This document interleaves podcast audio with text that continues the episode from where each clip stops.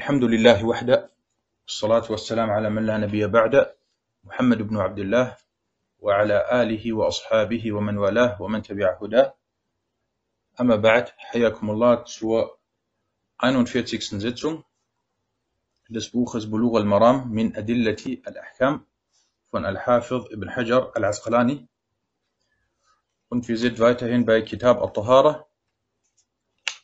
Und bei dem Unterkapitel Al-Ghuslu wa Hukm al-Junub. Und wir werden heute dieses Unterkapitel fertig machen und mit einem neuen Unterkapitel beginnen, inshallah. Und wir lesen ein, zunächst einmal den Hadith oder die Hadithe immer auf Arabisch, dann auf Deutsch. Und dann gibt es inshallah die Kurzerläuterung zu jedem Hadith. Na, اقرأ. بسم الله الرحمن الرحيم الحمد لله رب العالمين وصلى الله وسلم وبارك على نبينا محمد وعلى آله وصحبه أجمعين. أما بعد فب- فبأسانيدكم إلى الحافظ ابن حزم رحمه الله تعالى أنه قال وعنها وأنها قالت كنت أغتسل أنا ورسول الله صلى الله عليه وسلم من إناء واحد. تختلف أيدينا فيه من الجنابة متفق عليه زاد ابن حبان وتلتقي نعم أحسنت Hadith Nummer 107 und sie, also Aisha, sie überlieferte auch, ich pflegte mit dem Gesandten Allahs, Allahs Segen und Frieden auf ihm, aus einem Gefäß die große Ganzkörperwaschung, Al-Ghusl, aufgrund der Janaba zu vollziehen. Wir schöpften hierbei beide aus diesem Gefäß. Muttafaqun alayh. Und Ibn Hibban fügte hinzu, in das sich unsere Hände trafen. Es geht also in diesem Kapitel weiterhin um die rituelle Ganzkörperwaschung. Und es gibt verschiedene Gründe, warum man die rituelle Ganzkörperwaschung verrichten muss. Einmal, wenn die Frau wieder rein geworden ist nach der Monatsperiode, so muss sie Al-Ghusl, also die, diese Ganzkörperwaschung vollziehen. Oder nach dem Verkehr zwischen den Ehepaaren. Oder freitags, vor dem Freitagsgebet, für den Mann, der am Freitagsgebet teilnimmt.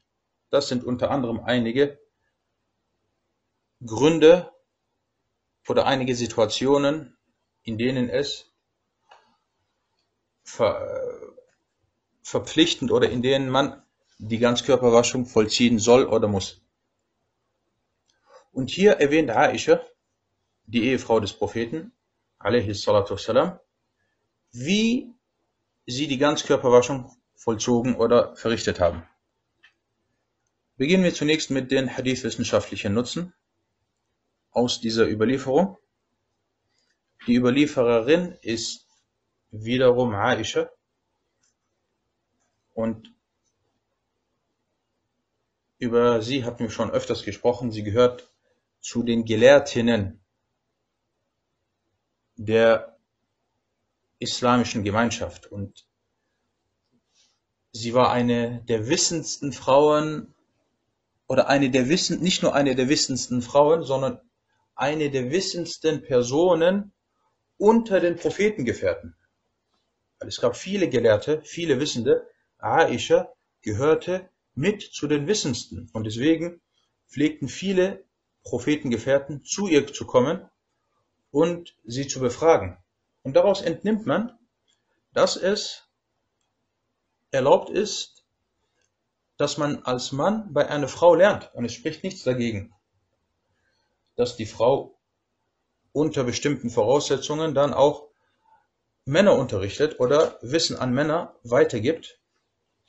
Und das ist auch eine Widerlegung derjenigen, die sagen, dass der Islam oder dass das Wissen nur auf die Männer oder nur für die Männer vorgesehen ist. Nein, das stimmt nicht. Und nach Aisha gab es auch viele Frauen, die zu den großen Gelehrten oder zu den großen Gelehrtinnen ihrer Zeit gehörten. Und deswegen, das ist ein Ansporn, dass auch jede Frau nach Wissen strebt und äh, sich Wissen aneignet. Und das ist äh, in allen Bereichen eine Erleichterung. Manchmal gibt es vielleicht Thematiken, wo es vielleicht unangenehm ist, dass der Mann die Frau fragt oder dass der Frau die Mann fragt. Wenn es aber Gelehrtinnen gibt, wissende Frauen gibt, dann kann die Frau sich an diese wissende oder an diese wissenden Frauen zum Beispiel wenden. Und Aisha verstarb ungefähr im Jahr 58 oder 59 nach der Hijra und sie wurde in, sie wurde in Medina begraben. Dieser Hadith hier wurde von Al-Bukhari und Muslim überliefert und der Zusatz von Ibn Hibban. Und der Hadith, der Muttafaq Ali ist, er wurde über die Überlieferungskette von Aflah, dieser über Al-Qasim ibn Muhammad und dieser über Aisha überliefert. Und dieser Al-Qasim ibn Muhammad, der hier diesen Hadith von Aisha gehört hat, er ist ein Verwandter von, von äh, Aisha. Und zwar Aisha ist seine, seine Tante. Er ist also der Sohn ihres Bruders. Und der Wortlaut, den wir hier haben, der ist so bei Muslim. Bukhari überlieferte ihn so, jedoch ohne das Wort oder ohne die Worte aufgrund der Janabe.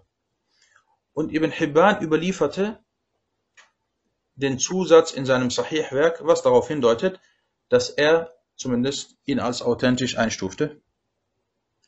Und Sheikh Abdullah Sa'ad sagte, die Ganzkörperwaschung mit der Ehefrau zusammen ist eine Sunna und der Zusatz von Ibn Hibban ist mit ungefährer Bedeutung überliefert worden.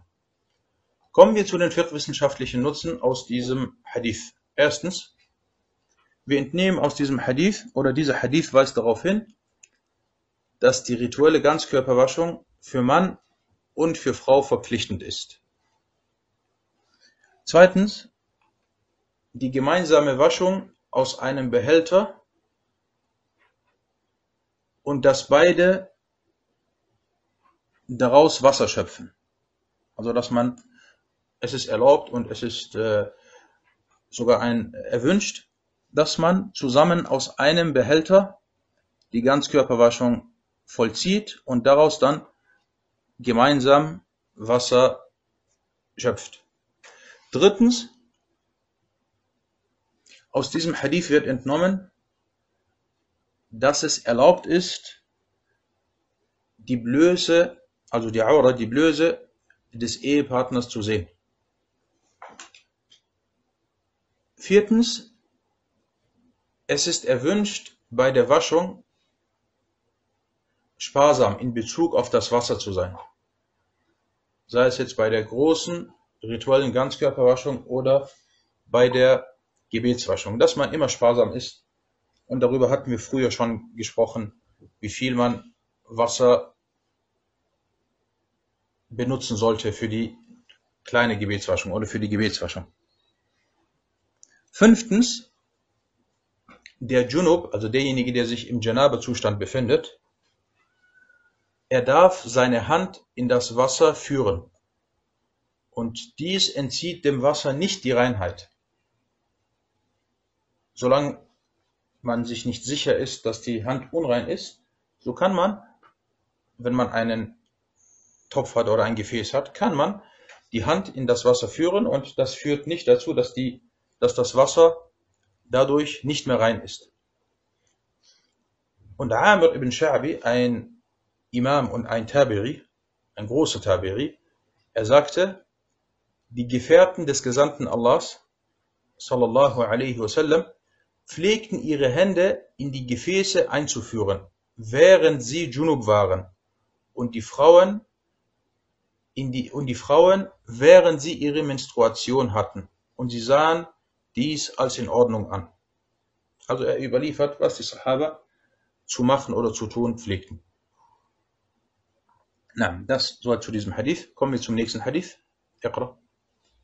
قال رحمه الله تعالى وعن أبي هريرة رضي الله عنه قال قال رسول الله صلى الله عليه وسلم إن تحت كل شعرة جنابة فاغسلوا الشعر وأنقوا البشر رواه أبو داود والترمذي وضعفاه ولأحمد عن عائشة نحوه, نحوه وفيه راو مجهول Ahsant.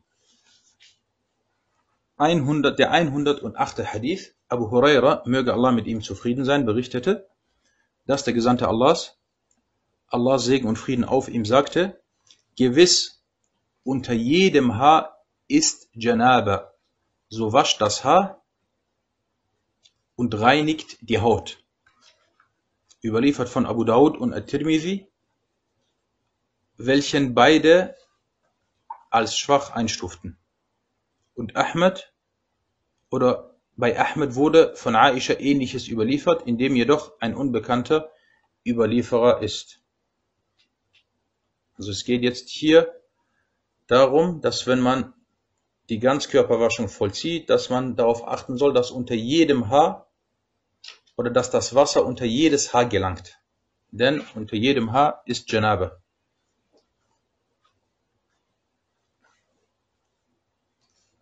Kommen wir zu den Hadith-wissenschaftlichen Nutzen oder beginnen wir mit den Hadith-wissenschaftlichen Nutzen.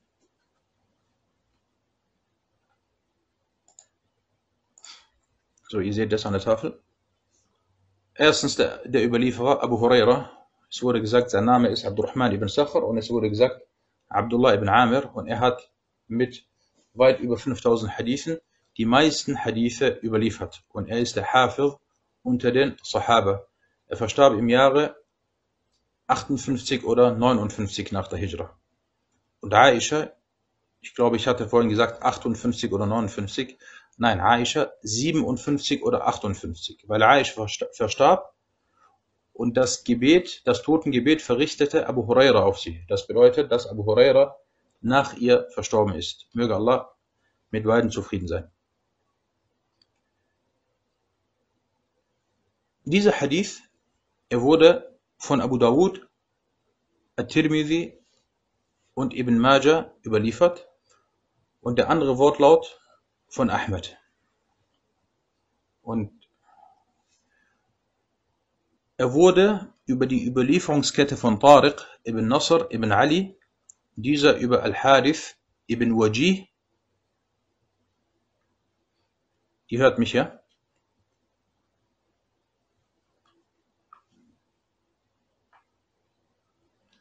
Okay, der Hadith wurde also über die Überlieferungskette von Tariq ibn Nasr ibn Ali, dieser über Al-Hadith ibn Wajih, dieser über Malik ibn Dinar, dieser über Muhammad ibn Sirin und dieser über Abu Huraira überliefert. Jetzt gibt es hier in dieser Überlieferungskette ein Problem oder einen Fehler oder eine Schwäche, besser gesagt. Und zwar der Überlieferer Al-Hadith ibn Wajih al-Rasibi. Dieser ist schwach. Dieser Überlieferer in der Überlieferungskette, er ist schwach. Imam Yahya bin Ma'in sagte über ihn, sein Hadith ist nichts wert. Hadithuhu laysa bishay. Sein Hadith ist nichts wert. An-Nasai sagte über ihn, schwach. Und die meisten oder fast alle großen Nuqat und Hufar haben ihn als schwach eingestuft. Ahmed sagte sogar, ich kenne ihn nicht. Und wenn wir allgemein über Überlieferer sprechen und dann die Einstufung wollen, so gibt es einige Namen, die haben wir jetzt im Laufe dieser, dieser Unterrichtsreihen immer wieder gehört oder die habe ich immer wieder erwähnt. Mit die wichtigsten sind die drei Großen, Ahmed ibn Hanbal, Yahya ibn Ma'in, der sehr streng ist, Ali ibn al-Madini, diese drei. Dann ebenfalls die zwei Razian, Abu Hatim al-Razi und Abu Zur'a al-Razi. diese fünf. Dann natürlich Al-Bukhari, wenn er ein Urteil abgibt, sehr wichtig. Dann An-Nasa'i. Die Urteile oder die Beurteilungen von Imam An-Nasa'i sind sehr, sehr wichtig und haben einen hohen Stellenwert. Dann natürlich At-Tirmidhi.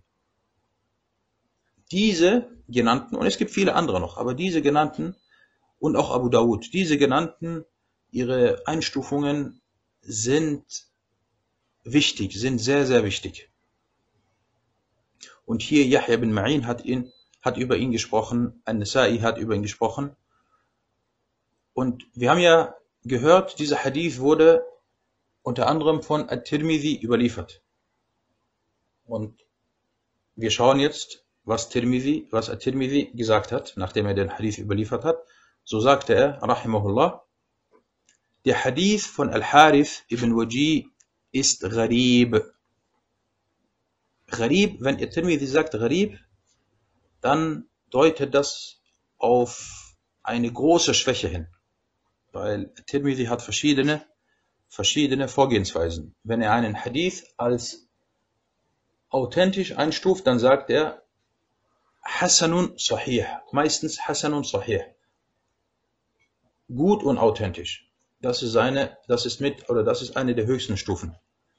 Wenn der Hadith gewisse, eine gewisse Schwäche hat, dann lässt er Sahih weg. Er sagt nicht Sahih, sondern er sagt Hassan.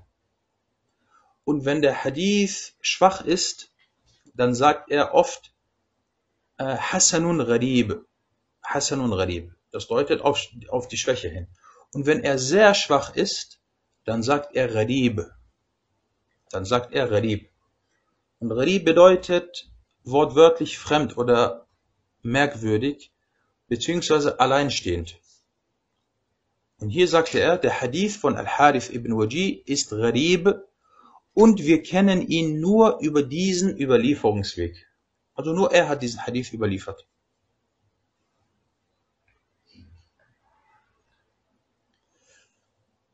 Und er, dieser Al-Harith, ist ein Sheikh.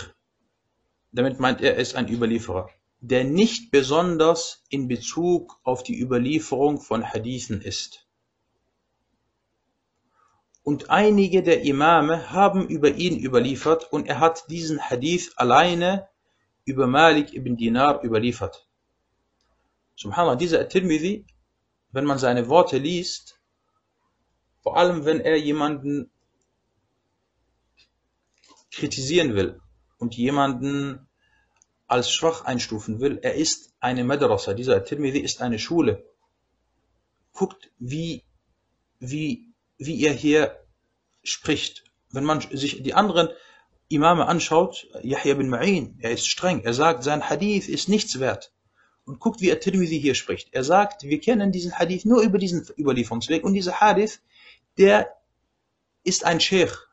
Guck mal, er nennt ihn Sheikh. Er ist ein Sheikh, der nichts besonders, der nicht besonders ist. In Bezug also auf die Überlieferungen. Und er versucht wirklich immer sehr, sehr, sehr weiche äh, Wortlaute zu benutzen. Also auf jeden Fall, aber er hat ihn äh, ganz klar als schwach eingestuft. Abu Dawud, der ebenfalls diesen Hadith überliefert hat, schwieg nicht über diesen Hadith, nachdem er ihn überlieferte, vielmehr sagte er, der Hadith von Al-Harith ibn Wajih ist verwerflich und er ist schwach. Verwerflich Munkar. Und Munkar ist eine der untersten Stufen bei der Einstufung. Bei den früheren, bei den früheren Gelehrten hat Gharib oft eine andere Bedeutung. Und hier At-Tirmidhi hat gesagt, ist Gharib und dann hat er dies definiert. Was meint er damit? Er sagte, der Hadith ist Gharib. Okay, was bedeutet das? Im gleichen Satz erklärt er das. Und wir kennen ihn nur über diesen Überlieferungsweg. هذا حديث حديث الحارث بن وجيه غريب لا نعرفه إلا من هذا الوجه يعني لا نعرف هذا الحديث إلا من رواية هذا الحارث das ist damit gemeint natürlich bei den späteren Gelehrten hat oder bei den späteren Gelehrten wird Al-Gharib teilweise auch anders äh, definiert. Sie haben dann den Hadith Al-Ahad, den sie dann aufteilen in, in ähm, Mashhur, Aziz und Gharib. Aber hier ist damit gemeint, dass er nur über diesen Überlieferungsweg überliefert wurde. Aber At-Tirmidhi, er benutzt dieses Wort für At-Tad'if, für, äh, für die Einstufung eines Hadithes, der schwach ist. Naam. Also Abu Dawud hat ihn ebenfalls als sehr schwach einge eingestuft. Und der zweite Hadith oder der andere Wortlaut von Ahmed ist ebenfalls schwach und beinhaltet sogar mehrere Fehler. Und Sheikh Abdullah Sa'ad sagte, beide Hadithe sind schwach. Kommen wir zu den fiqh-wissenschaftlichen Nutzen aus diesem Hadith. In diesem Hadith wird auf die Wichtigkeit der Ganzkörperwaschung nach der Janaba hingewiesen und dass man dafür sorgen soll, dass der ganze Körper bei der Waschung mit Wasser oder von Wasser umfasst wird. Zweitens, das Wasser muss bei der Waschung an den Haaransatz des Kopfes gelangen. Und darüber hatten wir in den letzten Unterrichtseinheiten gesprochen. Was macht die Frau? Muss sie ihre Zöpfe öffnen bei der Waschung? Sie muss dafür sorgen, dass das Wasser an den Haaransatz gelangt. Das ist das Wichtige. Selbst wenn sie die Zöpfe nicht öffnet, laut einer Ansicht der Gelehrten. Drittens, der Körper muss gereinigt werden, der ganze Körper muss gereinigt werden, indem Wasser an jede Stelle gelangt. Also kurz und knapp, wenn man die Ganzkörperwaschung vollzieht, muss man dafür sorgen, dass Wasser an den ganzen Körper gelangt und dass keine Stelle ausgelassen wird. Das soweit zu diesem Hadith und kommen wir, äh, wir kommen inshallah zum neuen Kapitel. Iqra al-Hadith. قال رحمه الله تعالى باب التيمم عن جابر بن عبد الله رضي الله عنهما أن النبي صلى الله عليه وسلم قال أعطيت خمسا لم يعطهن لم يعطهن؟ لم يعطهن أحد قبلي. نصرت بالرعب مسيرة شهر ودعلت ود- ودعلت لي ودعلت لي الأرض مسجدا وطهورا. فأيما رجل أدركت أعد أعد. فأيما؟ فأي فأيما رجل أدركته أدركته؟ أدركته الصلاة فليصلي. وذكر الحديث. إذا إذا وقفت قل فليصل وإذا قلت فليصلي فأتم الجملة؟ إذا وقفت على فليصل قل فليصل. أعد. فأيما, فأي فأيما رجل أدركته الصلاة فليصل. وذكر الحديث. وفي حديث حذيفة عند مسلم وجعلت تربتها لنا طهورا إذا لم نجد نجد الماء. وعن علي جيب كمان حديث علي وعن علي رضي الله عنه عند أحمد وجعل التراب لي طهورا نعم أحسنت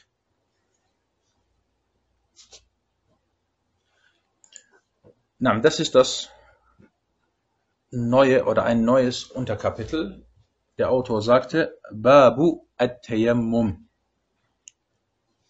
Kapitel, die rituelle Trockenreinigung mit Erde, at-Tayammum. At-Tayammum bedeutet linguistisch oder sprachlich Al-Qasd, also die Absicht oder der Vorsatz.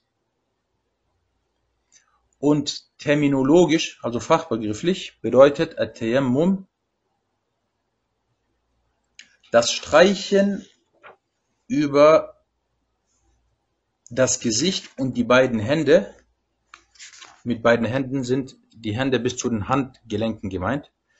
Also das Streichen über das Gesicht und die beiden Hände mit reiner Erde auf eine bestimmte Art und Weise. Und dazu kommen wir, wie dies geschieht, wie man über das Gesicht und die beiden Hände streicht und auf welche Art und Weise. Nicht heute, sondern inshallah im, in der nächsten Sitzung. Der Beweis für At-Tayammum aus dem Koran, Allah subhanahu wa ta'ala, oder Allah Ta'ala, Allah erhaben ist, er sagte, فلم تجدوا ماء فتيمموا صعيدا طيبا فامسحوا بوجوهكم وأيديكم منه und dann und wenn ihr dann kein Wasser findet so wendet euch dem guten Erdboden zu und streicht euch damit über das Gesicht und die Hände. Das ist der Vers in Surat Al-Ma'idah. In Surat An-Nisa wurde dies erwähnt, fast eins zu eins, wie hier in diesem Vers, ohne das letzte Wort min. Da heißt es, فَمْسَحُوا بِوُجُوهِكُمْ وَأَيْدِيكُمْ Ohne min. Na, der Beweis aus der Sunna für At-Tayammum, der Prophet sallallahu alaihi wasallam sagte,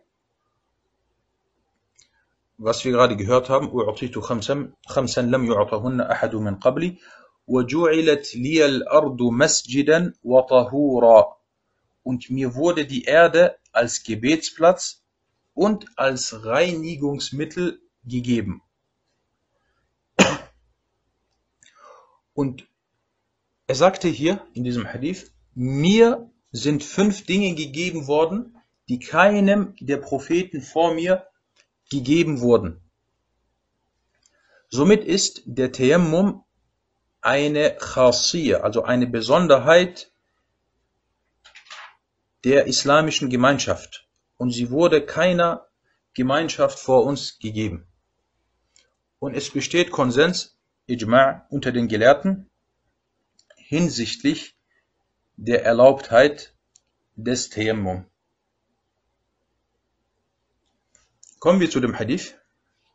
Und zwar, das ist der Hadith Nummer 109. Jabir ibn Abdullah. Ihr seht das an der Tafel? So, jetzt. Jabir ibn Abdullah, möge Allah mit beiden zufrieden sein. Mit beiden ist gemeint er und sein Vater, weil beide Sahaba waren. Möge Allah mit beiden zufrieden sein, berichtete, dass der Prophet, Allah Segen und Frieden auf ihm, sagte, mir sind fünf Dinge gegeben worden, die keinem der Propheten vor mir gegeben wurden. Mir wurde durch Furcht oder durch mir vorauseilende Furcht über die Entfernung einer Monatsreise zum Sieg verholfen. Und mir wurde die Erde als Gebetsplatz und als Reinigungsmittel gegeben, für wen auch immer meiner Gemeinschaft die Gebetszeit eintritt, so soll er beten.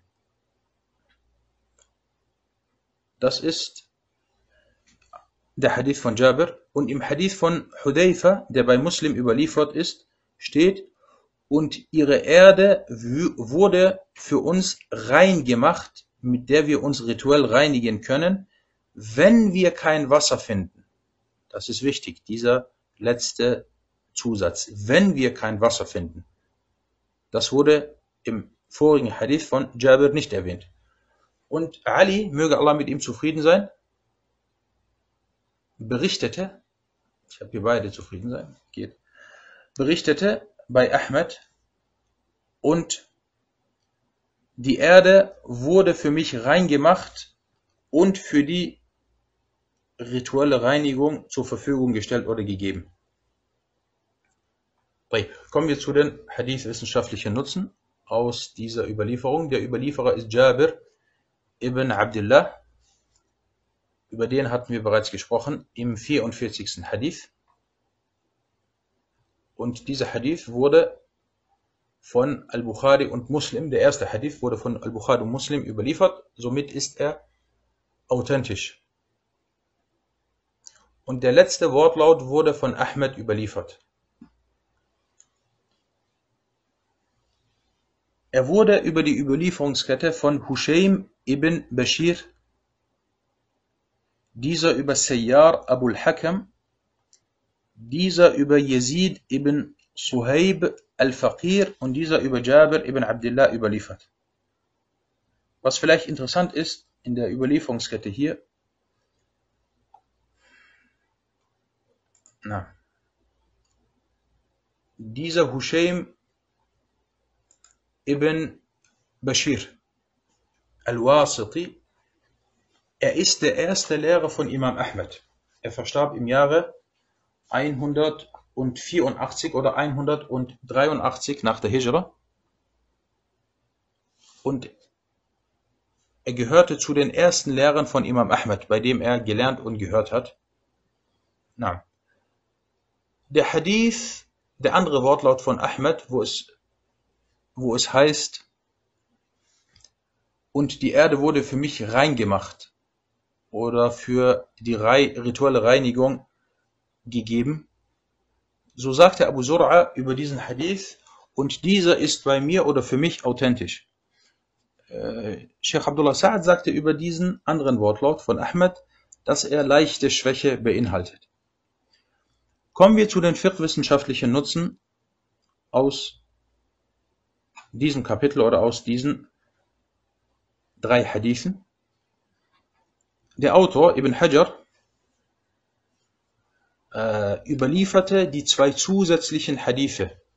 Das deutet auf sein Wissen und seinen Fiqh hin. Er hat sie überliefert, weil sie den ersten einschränken oder beschränken. Denn im ersten Hadith wird allgemein über Tayammum gesprochen. Aber man kann nicht einfach so Tayammum machen, sondern es gibt Voraussetzungen, wann es erlaubt ist, Tayammum zu machen. Und unter anderem ist eine der Voraussetzungen, wenn wir kein Wasser finden, so wie es in dem Hadith von äh, Hudhaifa heißt. Zweitens, aus diesem Hadith geht der Vorzug unseres Propheten Muhammad sallallahu alaihi wasallam gegenüber allen anderen Menschen hervor, dass er bevorzugt wurde in vielen Sachen, unter anderem diese fünf Sachen, die er hier genannt hat, die nur ihm und keinem anderen vor ihm gegeben wurden. Drittens, dieser Hadith ist ein Beweis, dass es unter bestimmten Voraussetzungen gestattet ist, die Gunstgaben Allahs aufzuzählen und zu erwähnen. Weil der Prophet والسلام, er erwähnt hier diese Gunstgaben. Er sagt, diese vier Sachen wurden nur mir gegeben. Und deswegen ist es erlaubt. Allah Ta'ala hat dir eine Gunst erwiesen und Du preist Allah, du dankst ihm mit der Zunge und mit dem Herzen und du erwähnst das. Deswegen heißt es auch im Koran, وَأَمَّا بِنِعْمَةِ رَبِّكَ فَحَدِّث Und was die Gunst oder was die Gunstgabe deines Herrn angeht, so berichte davon. Aber unter bestimmten Voraussetzungen. Zum Beispiel, es wurde dir ermöglicht, dass du nach Wissen strebst und du hast angefangen nach Wissen zu streben und du freust dich und du dankst Allah. Du freust dich, dass Allah dir diese Möglichkeit gegeben hat und du dankst mit der Zunge und mit deinem Herzen Allahu Ta'ala und dann kommst du zu deinem Freund und berichtet, berichtest ihm davon, sagst Alhamdulillah, ich habe die Möglichkeit bekommen, jetzt nach Wissen zu streben. Es wurde dir erleichtert, dass du zum Beispiel die Hajj oder die Umrah verrichtest oder dass du auswanderst und du kommst und du berichtest davon.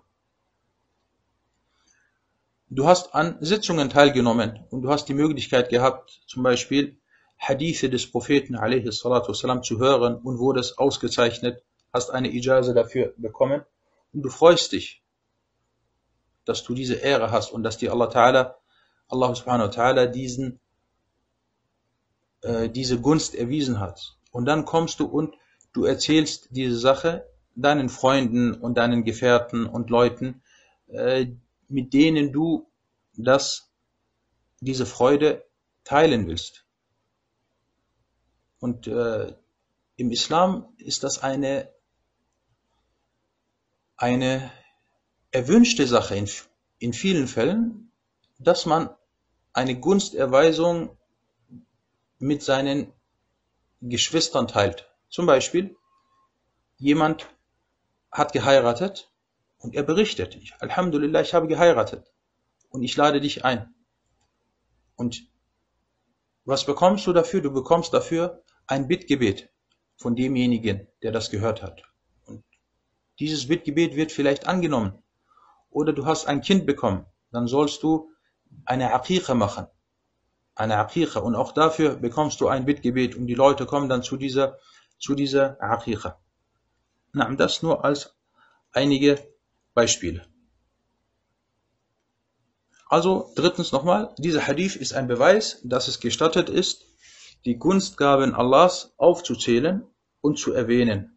Alhamdulillah, dass Allah mich zum Islam recht geleitet hat. Alhamdulillah, dass ich zu denjenigen gehöre, die die Gebete verrichten. Alhamdulillah, dass ich zu denjenigen gehöre, die zumindest das Wissen mögen und gerne an Wissenssitzungen teilnehmen möchten. Das sind Gunstgaben Allahs und du zählst sie auf und du erwähnst sie. Viertens, der vierte Nutzen, Allah subhanahu wa ta'ala verhalf seinem Propheten sallallahu alaihi wasallam durch den Schrecken seiner Feinde vor ihm zum Sieg. Das, wenn sie von ihm gehört haben. Und dies bei einer Entfernung von einem Monat, so wurden sie in Schrecken versetzt. Fünftens, Allah erlaubte für diese Gemeinschaft Al-Ghanima, die Kriegsbeute. Und er machte sie zu einer guten Versorgung. Und dies ist eines der zahlreichen Nutzen des sich Abmühens auf Allahs Weg. Sechstens kommen wir jetzt zu At-Tayammum mit der Erde. Manche Gelehrten vertreten die Ansicht, dass der Tayammum nur mit Erde, auf der sich Staub befindet, vollzogen werden darf. Also normale Erde, wenn man normale Erde hat, darauf befindet sich Staub.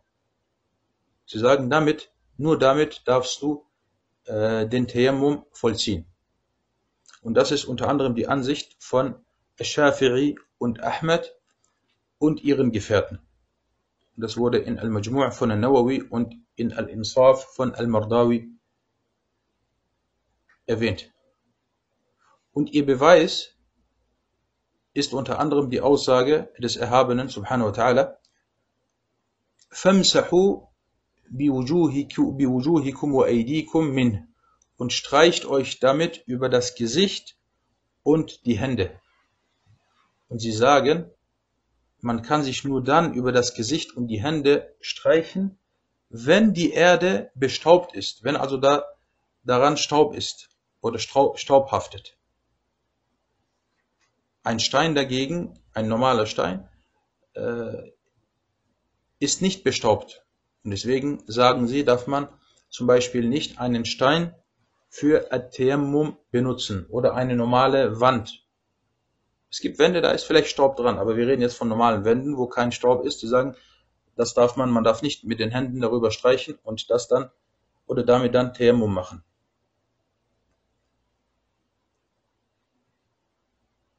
Die zweite Ansicht besagt, dass man mit allem oder mit allen oder mit allem, was auf der Erde ist, wie zum Beispiel Erde, oder Sand und Steine den Tayammum vollziehen darf. Und das ist das Gemeinte in dem Vers Sa'idan tayyiba, dem guten Erdboden. Und das ist unter anderem die Ansicht von Ibn Taymiyyah und von einigen anderen äh, Gelehrten. Und das ist eine Sache, in der es Unstimmigkeiten unter den Gelehrten gibt. Aber wenn man auf Nummer sicher gehen will und sich auf der sicheren Seite befinden will, dann sollte man äh, Thermum nur mit Erde vollziehen, die auch bestaubt ist. هذا والله تعالى أعلم وصلى الله على محمد